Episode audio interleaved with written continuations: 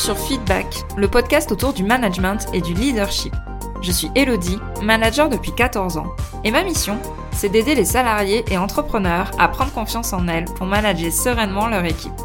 Alors si toi aussi tu es convaincu qu'on peut avoir un management bienveillant et un leadership affirmé sans écraser les autres, abonne-toi. Tu trouveras ici tous mes conseils et retours d'expérience pour t'aider à devenir une des leaders de demain. Je te souhaite une agréable écoute.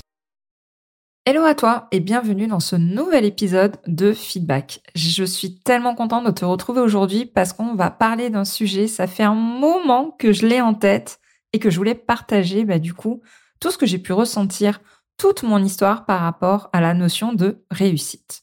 Et je pense que c'est un sujet qui nous taraude toutes à un moment donné dans notre carrière. C'est quoi en fait réussir? Oui, tu as bien entendu, on va déchiffrer ce grand mystère ensemble. Alors, installe-toi confortablement, prends ton café ou ton thé si tu es dans ton canapé ou devant ton bureau, ou alors laisse-toi bercer par le doux son de ma voix si tu fais autre chose, et encore faut-il que tu trouves ma voix douce. du coup, on est là pour parler entre femmes et surtout sans langue de bois, c'est vraiment le but et mon objectif sur cet épisode. Alors avant de plonger dans le vif du sujet, j'ai envie de te partager mon histoire par rapport à la réussite. Car oui, c'est un sujet qui me parle directement et c'est pour ça que j'avais vraiment hâte d'en discuter avec toi dans ce podcast. Alors, je ne sais pas si tu me suis depuis longtemps ou pas, mais je dois dire, sans être prétentieuse, que j'ai un parcours qui correspond de A à Z à euh, ce qu'attend la société d'une femme, euh, voilà, qui réussit. J'ai fait des très bonnes études, que ce soit au collège au lycée, j'étais plutôt bonne élève, voire très bonne élève. Tu vois, la, la première de la classe, ben, c'était moi. Je suis partie faire des études à Sciences Po, qui ont été réussies plutôt haut la main. Et tout me destinait, en fait, soit à euh, une carrière dans la fonction publique, soit à l'ENA. Mais déjà, à l'époque, je sentais que c'était pas fait pour moi, alors que c'était très clairement une voie toute tracée, vu le parcours que j'empruntais. J'ai décidé de continuer mes études beaucoup plus tournée vers l'entreprise cette fois-ci. Et j'ai obtenu un poste après un stage dans un grand groupe du CAC 40 avec un statut cadre dès ma sortie de l'école. En gros, le poste qui faisait rêver tout le monde. Et eh ben, derrière ce vernis, hein, euh, si on grattait un peu, ben, tout était loin d'être rose. J'avais une pression de dingue au travail, un environnement plus que toxique et dans beaucoup de choses que je partage ici sur le management toxique, c'est issu de cette expérience-là. J'étais en déplacement par Mons et par Vaux. Bref, j'avais coché toutes les cases hein, de euh, la liste du succès, entre guillemets, que la société nous impose. Mais en réalité, je ne savais même pas si ces cases-là, c'était les miennes. Et au bout d'un an, ben, j'ai fait un choix contre nature pour l'époque. Je me souviens que ma famille et mes proches s'étaient inquiétés parce que j'ai pris la décision de démissionner de ce poste. J'ai fait six mois de chômage et j'ai décidé euh, bah, de partir au final dans une PME locale à Montpellier, là où j'habite. Au moment où j'ai fait ce choix pour cette PME, je me souviens encore comme si c'était hier, j'avais été prise aussi en parallèle dans une autre grosse boîte du 440 parce que bah, je trouvais pas de travail et il fallait bien manger.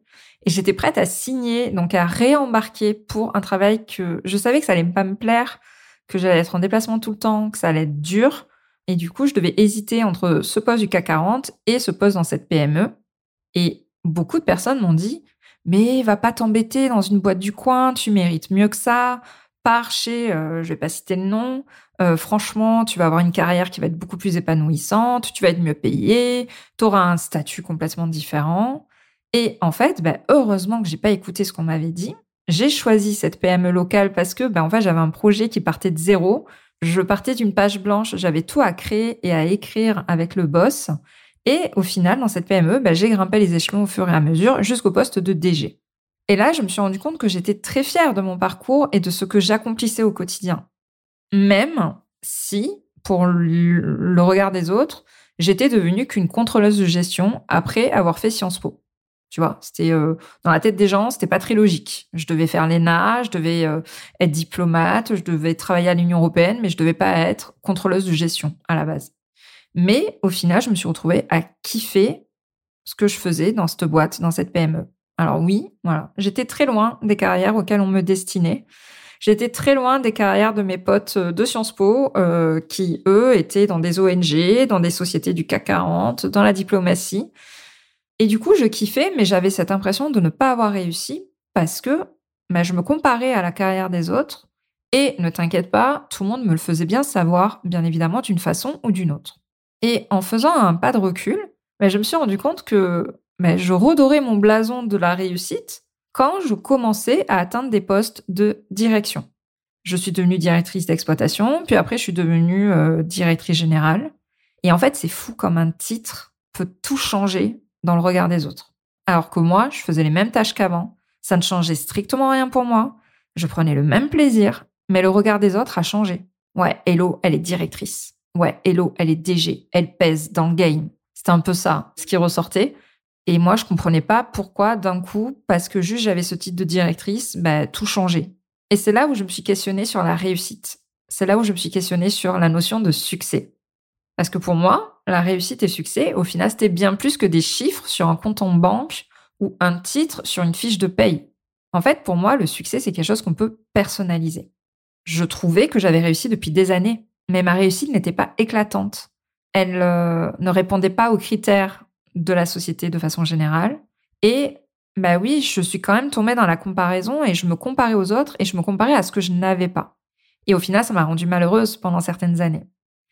Mais euh, avec la maturité, en m'intéressant aux dev perso, mais je me suis rendu compte que moi, j'avais connu le revers de la médaille de la réussite très tôt.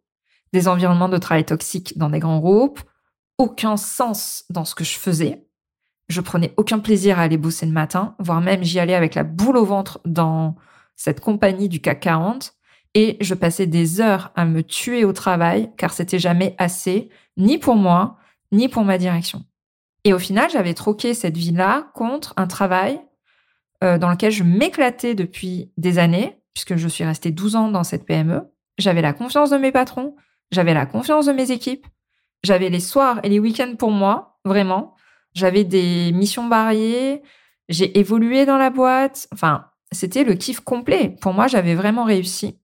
Et en fait, j'ai accepté d'arrêter de me comparer aux autres et à ce que les autres voulaient bien me montrer de leur vie, parce qu'on ne voit pas forcément les coulisses. Et au final, moi, les coulisses, je les avais vécues.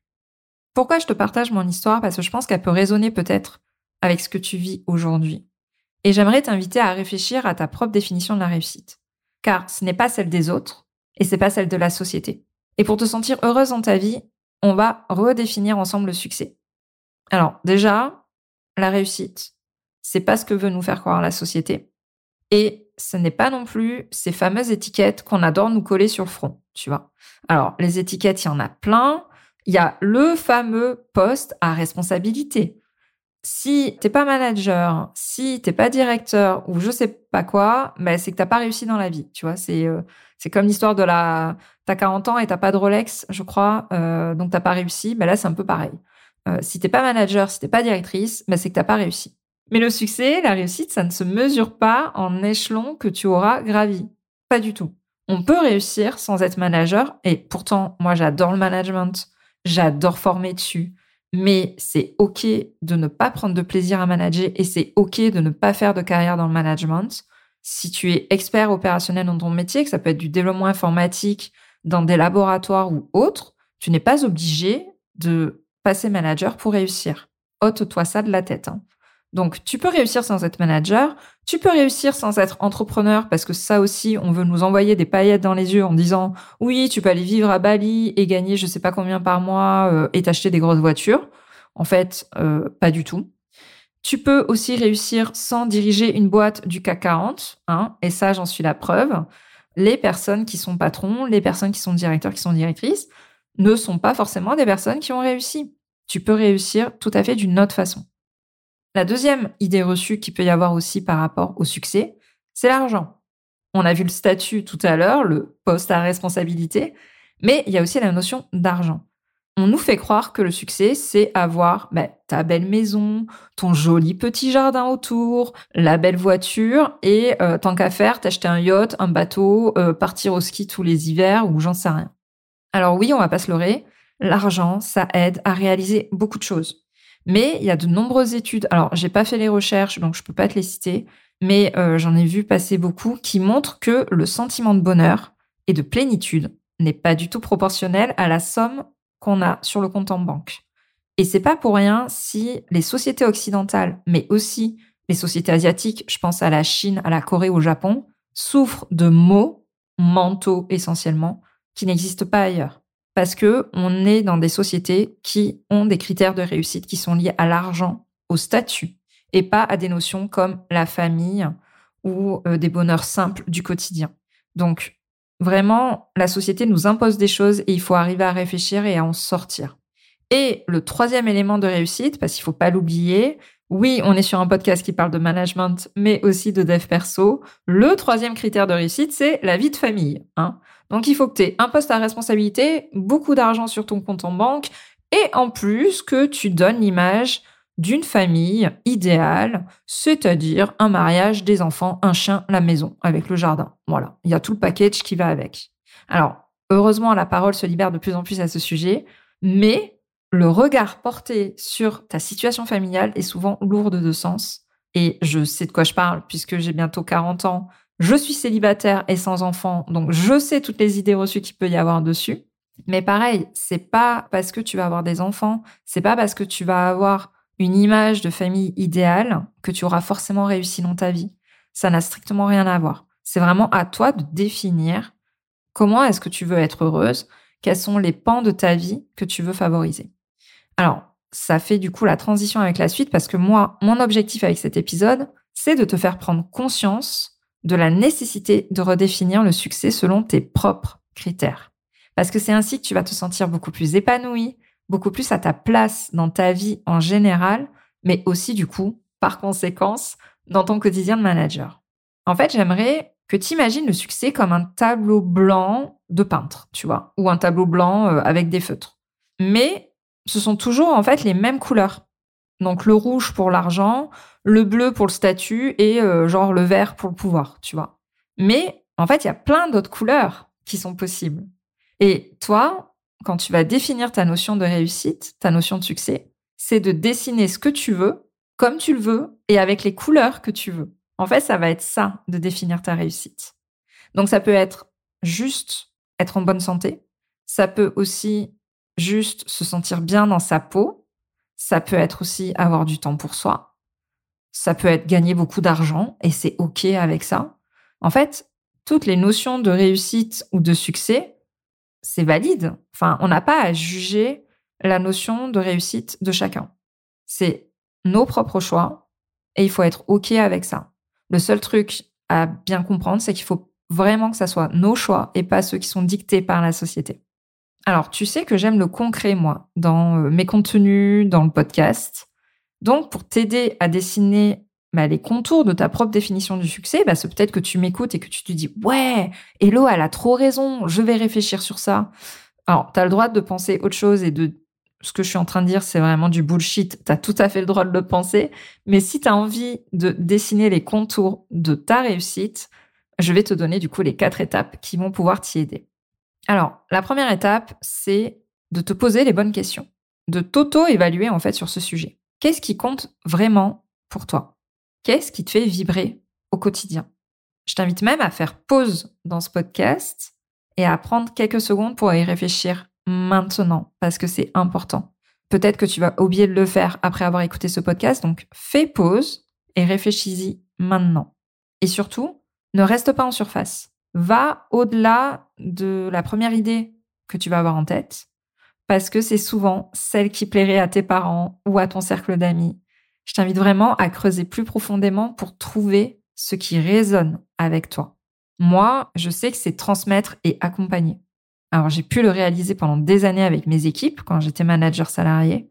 Et aujourd'hui, je le réalise aussi via mes formations, via ce podcast et via voilà ma formation phare qui est Manager 360 où bah, j'accompagne des femmes managers à prendre confiance en elles pour qu'elles puissent manager de façon authentique et alignée. Et ça, ça répond à mon besoin, à ma vision de la réussite, qui est de transmettre et d'accompagner. C'est un élément important. La deuxième étape, du coup, pour y arriver, ça va être de te fixer des objectifs alignés avec ce que tu as défini à la question numéro 1. Une fois que tu sais ce qui compte pour toi, tu vas pouvoir te fixer des objectifs qui vont être en accord avec ces valeurs. Et là, encore une fois, ça va être tout un travail de sortir des objectifs que la société te demande d'atteindre. Choisis des objectifs qui te parlent à toi. Pour moi, ça a été de partager énormément de choses avec mon équipe que je manageais au quotidien. Mais du coup, je me suis fixé un objectif de le partager en dehors de ma boîte où j'étais salarié. Donc, c'est passé par créer des posts sur LinkedIn. C'est passé par bah, créer ce podcast que tu es en train d'écouter. Ça se concrétisait aussi dans le fait de vivre à Montpellier près de mes proches, puisque mes premières expériences, c'était à l'étranger ou à Marseille. Et en fait, c'est au final des villes qui ne m'ont pas plu. Et j'ai pris la décision de revenir plus près de ma famille ici. Tu vois, ça peut prendre plein de formes différentes. À toi de te fixer des objectifs alignés avec ce qui te fait vibrer vraiment au plus profond de toi. La troisième étape ou le troisième conseil que je pourrais te donner, mais c'est d'accepter que ta réussite est différente de celle des autres. Il existe autant de définitions du succès que de personnes sur Terre, que de managers, que d'humains, tout simplement. Et en fait, tu as le droit de ne pas mettre le travail au centre de ta vie. Comme tu as le droit de mettre ton travail au centre de ta vie si tu le souhaites au plus profond de toi. Et quand je te dis d'accepter le fait que ta réussite va être différente de celle des autres, c'est aussi accepter que ta définition du succès sera certainement vue comme un échec par d'autres personnes et c'est OK. Et c'est peut-être ça le plus difficile, c'est le regard des autres. Tu vois, quand je te racontais tout à l'heure que je m'étais lancée dans une PME où il y avait tout à faire, je sais que ça a été vu comme un échec pour certains de mes proches. Ça a été vu comme un manque d'ambition. Je pense à des personnes de ma famille, je pense à mon cercle d'amis de l'époque. Il y a des personnes qui m'ont dit, mais Hello, elle est folle, elle fait n'importe quoi, elle est en train de griller sa carrière. Je sais qu'ils ont pensé ça. Et pourtant, moi, j'étais en train de prendre une décision alignée avec ce que je voulais vraiment. Un autre exemple, tu pourrais très bien bah, prendre plusieurs années pour t'occuper de tes enfants et tu peux l'assumer. Mais par contre, il y a d'autres personnes qui pourraient voir ça comme des faiblesses de ta part, comme un manque d'ambition aussi. Mais en fait, au final, on s'en fout. Hein. Ce qui compte, c'est ce qui est important pour toi. Donc, je t'invite vraiment à aller au-delà de ce regard des autres, d'aller au-delà de ce jugement. C'est ta définition à toi qui est importante, pas celle des autres. Et enfin, la quatrième étape ou le quatrième conseil que je pourrais te donner, c'est de célébrer tes petites victoires. Chaque petit pas compte. Et c'est en accumulant en fait ces petits succès au quotidien, euh, ces petits succès tous les mois, toutes les semaines, que tu vas construire ta plus grande réussite en mode euh, sur plusieurs années, ta carrière, ta vie de famille, ta vie tout simplement. Et on a trop l'habitude de s'attarder sur ce qu'on a loupé, sur ce qu'on fait mal, sur ce qui nous manque par rapport aux autres quand on se compare. Et en fait, ça occulte tout le reste, tout ce que tu as réussi. Et moi, ce qui m'a vraiment aidé à avancer, c'est le fait de célébrer ce genre de petites réussites au quotidien. Et je t'invite vraiment à le faire parce que bah, ça va te faire accepter euh, ton quotidien et ça va te faire te rendre compte que, bah oui, de plus en plus tu es à ta place, tu es à l'endroit où tu as envie d'être. Et ça passe vraiment par le fait de célébrer ces petites victoires. On arrive à la fin de cet épisode. J'espère qu'il t'a plu. J'espère que j'ai mis cette petite graine pour t'inviter à réfléchir à cette notion de succès et de réussite.